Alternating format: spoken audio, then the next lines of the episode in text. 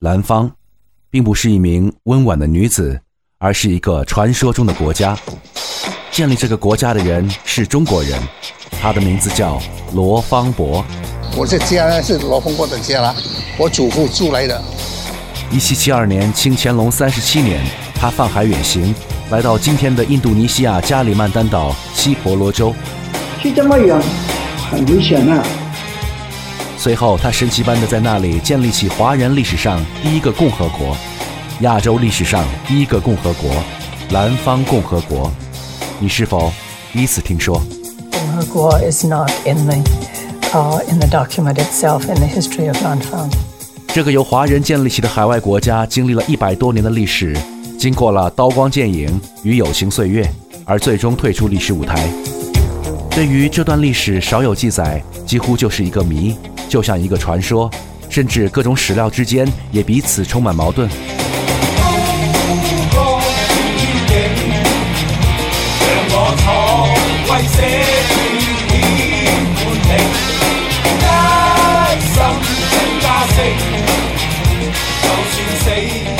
为了更客观的记录、更全面的诠释各种学说之间的线索，本期 Page Seven 将采用开放式的剧情，佐以分析。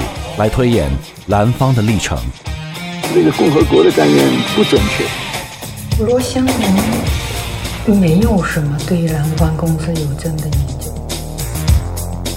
真相由你自己来辨别。Page Seven，蓝方。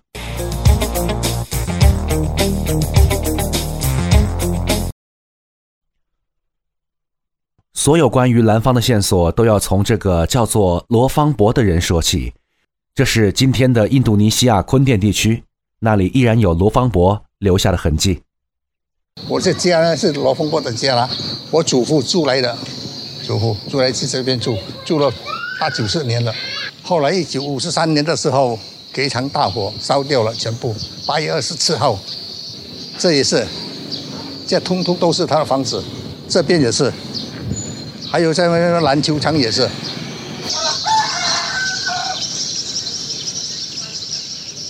罗芳伯，男，生于一七三八年，广东梅州人。一七七二年，他三十四岁时，决定要出海下南洋去东南亚，去印尼西婆罗洲。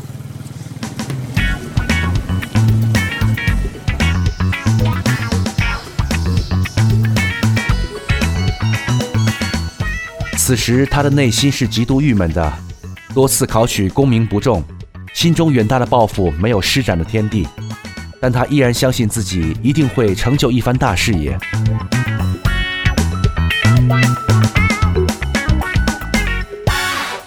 英雄落魄海天来，笑煞庸奴亦壮哉。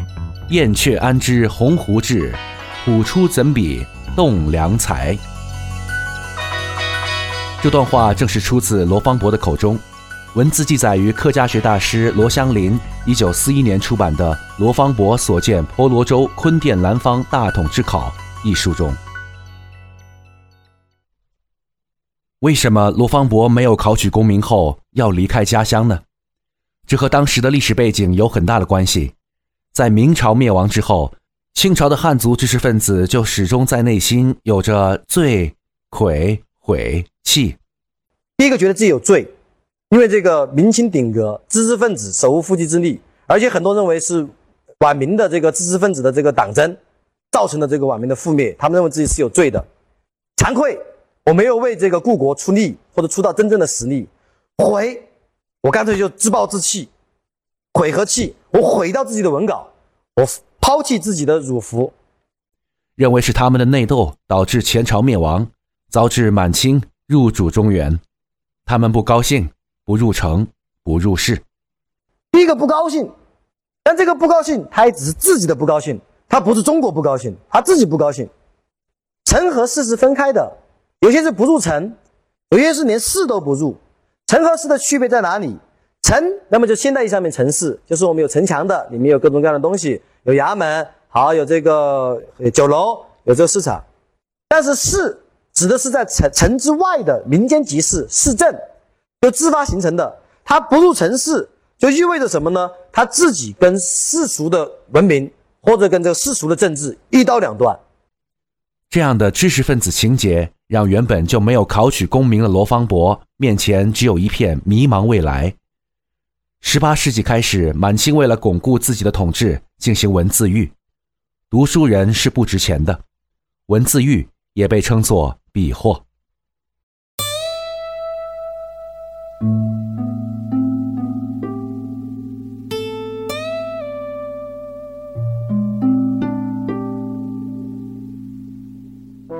十八世纪初，而中国近代的衰退祸根，其实就埋在我们原本认为是昌平的雍正、乾隆年间。对比英国一六八九年已经推出权利法案，十八世纪初期和中叶，法国有了大百科全书。一七七六年，美国发表独立宣言。此时的西方世界正在迈向开明的政治思想和天赋人权，而我们的清朝还在文字狱。清代知识分子对于这种迫害、这种独裁，那么他们的态度却是避席未闻，它是一种消极的，连抵抗都算不上，是一种消极的回避。既然业如不成，罗芳伯可以种地啊。而此时清朝人口大量增长，可用的土地也到了开发的极限，这也是他离开故乡的一个客观背景。所以呢，的确会形成一种恶性的循环。他因为开垦了新的土地。有了足够的粮食，又刺激他以更快的速度去增加人口。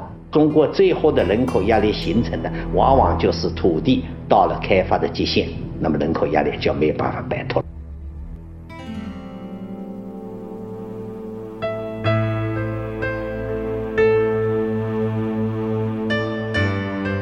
不能读书，没有地种，而到了十八世纪中期以后，印尼西婆罗洲又发现金矿。当时平均每年都有三千华人选择来到西婆罗洲。也许以上的推论都不是罗芳伯出行的直接原因，但我们可以通过这样的宏观历史背景来分析、推论出他离去的选择动机。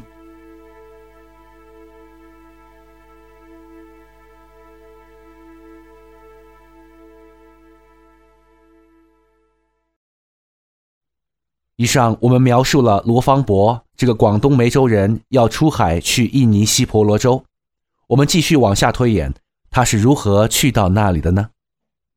当然是从海上过去的。我们要说的是，当时的中国东南沿海出现了卖猪仔这样的说法，很多人选择去东南亚做契约华工，就是西方由于他对殖民地的劳动力的迫切的需求，那么。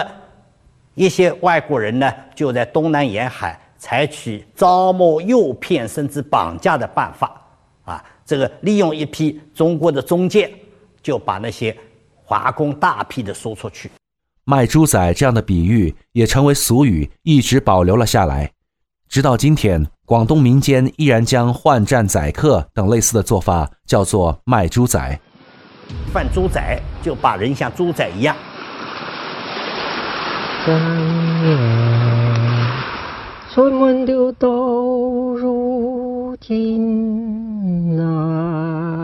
而厦门鼓浪屿上很多美丽的洋房，其实就是当年的猪仔馆。这个曲调传自当时契约华工唱出的命运与无奈。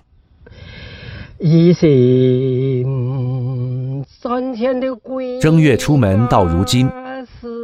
衫裤着烂几下身，一心赚钱归家时，不知惹债又上身。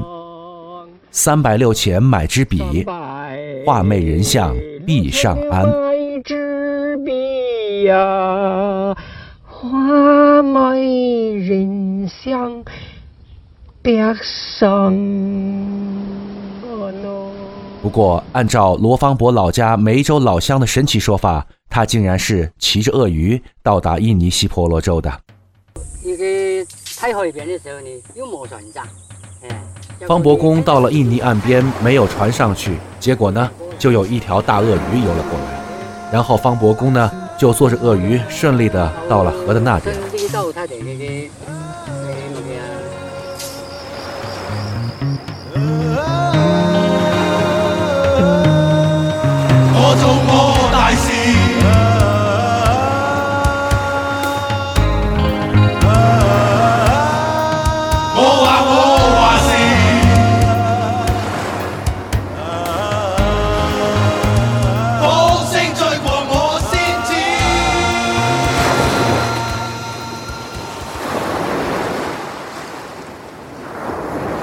印度尼西亚加里曼丹岛，就是现在东马来西亚和文莱所在的岛屿。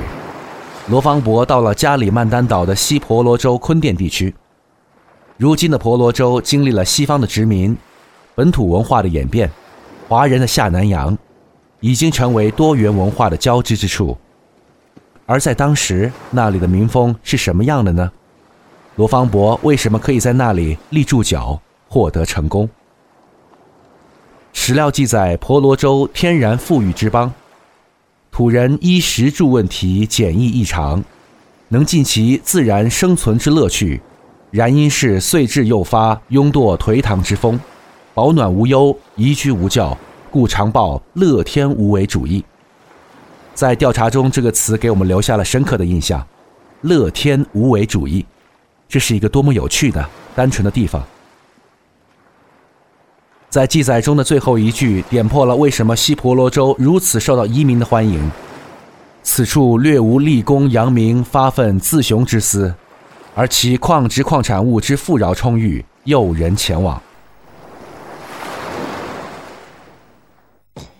当时那里有泰雅克人、马来人、中国与欧洲移民，散居岛内的流浪人士。泰雅克人与马来人的土邦作为传统统治方。常有厮杀打拼，中国人大量繁殖做劳工做生意，以荷兰人为主势力的东印度公司进行殖民开发，不断索取资源。浪客寻找好的主人为其服务，还有阿拉伯人倒卖运输。虽然表面上错综复杂，但其实也是一处极好的创业孵化器。如果你能兼容各方力量，将大有作为。罗芳伯从梅州到了西婆罗洲，他来这里干什么？怎么开始呢？他的鸿鹄志怎么实现呢？